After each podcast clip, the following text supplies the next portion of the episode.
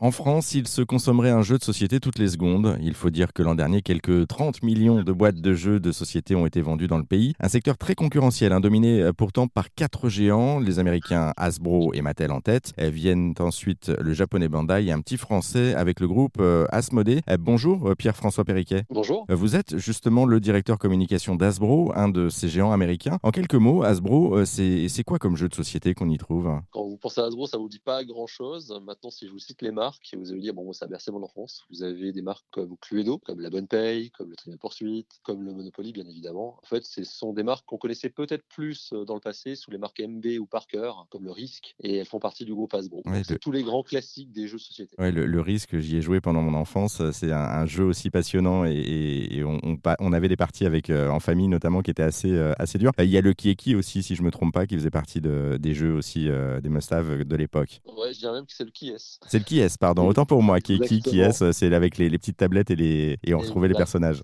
le qui est, le 10 de chute, le, puissance 4, euh, le piège. Et pour les beaucoup plus anciens, on avait aussi des jeux qui sont revenus maintenant, euh, qui font travailler la, fibre fan. HeroQuest, par exemple. Exactement. Du coup, on, va revenir sur la question des jeux de société parce que je, je crois comprendre que finalement, les jeux de société, c'est beaucoup de choses. Euh, est-ce que vous pouvez nous, nous, expliquer un petit peu ce que ça représente? Parce que là, on parlait de certains jeux de société, mais c'est pas cantonné qu'à ceux-là, en fait. Hein. Non, les jeux de société, c'est très très large. Dedans, on va retrouver des jeux de cartes, par exemple. Donc, c'est le support qui change essentiellement. Mais le point commun de tous ces jeux, c'est qu'ils vont regrouper des personnes autour d'une table, un coin de table une table de, un comptoir d'échange, de, de, restaurant, etc. pour partager un moment, alors plus ou moins long, autour de règles. Et c'est à la fois un moment où on va jouer et essayer de gagner, mais c'est aussi un moment où on partage, on discute, on découvre les personnes. C'est ce qui fait les jeux de société. C'est ce qui crée du, lien social en, quelque sorte, ces jeux de société. Les jeux de société, on en trouve en fait pour tout le monde. Il y en a pour adultes, pour enfants, euh, il y en a pour la famille. Quelles sont les, différences, les grandes différences? Ah, Les différences sur les société pour les, les typologies d'âge, ça va être la complexité des règles. Euh, vous allez par exemple être sur les jeux pour les plus petits, sur des jeux joués, des jeux de société où c'est l'habilité qui va être prise en main, où il y aura très peu de mécaniques de jeux complexes qui seront rédigées sur des règles. Et plus on va avancer dans les âges, plus on pourra se permettre d'avoir des mécaniques un peu plus complexes avec des règles de jeu ben, un peu plus ardues pour arriver à des jeux très complexes quand on vraiment on est un aficionado des jeux plateau, des livrets de règles complets et euh, des mécaniques de jeu qui demandent quelques temps avant d'être maîtrisés. Donc en fait, c'est vraiment cet aspect-là, c'est la prise en main plus ou moins rapide qui va faire qu'un jeu est plutôt à, destination d'un enfant, d'un adulte ou d'un fan,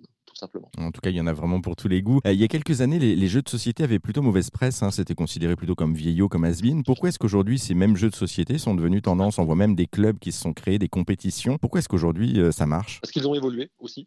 ils sont aussi un reflet de ce qui se passe dans la société. C'est aussi des extensions pour des univers. On est passé des jeux qui étaient vraiment à destination des enfants. Je parlais tout à l'heure de Dr Maboul et euh, de Puissance 4. vous avez eu des déclinaisons sur des jeux un peu plus complexes. On parlait de Risk tout à l'heure. C'était un jeu déjà qui s'adressait à des publics un peu plus âgés. Déjà à l'époque, on était sur de l'adolescent. Et, euh, et, ces jeux, ben, ils ont encore évolué pour être un peu plus complexes, un peu plus complets. On va avoir des jeux aussi sur des portages de séries. Par exemple, vous allez avoir des jeux sur le Seigneur des Anneaux, euh, sur Stranger Things, etc. Donc ça, fait partie de, la pop culture. Donc ce phénomène, il s'est décliné au cinéma, dans les séries télé, mais aussi sur les euh, sur l'aspect ludique, les jeux. Et c'est une suite logique de ce qui se passe dans la réalité de, la pop culture. c'est quelque chose de très contemporain et, de sociétal finalement. Merci beaucoup Pierre-François Perriquet pour cet Euh, notez que 30 millions de boîtes de jeux auraient déjà été vendues hein, en France l'an dernier selon un récent sondage. Merci à vous. Merci.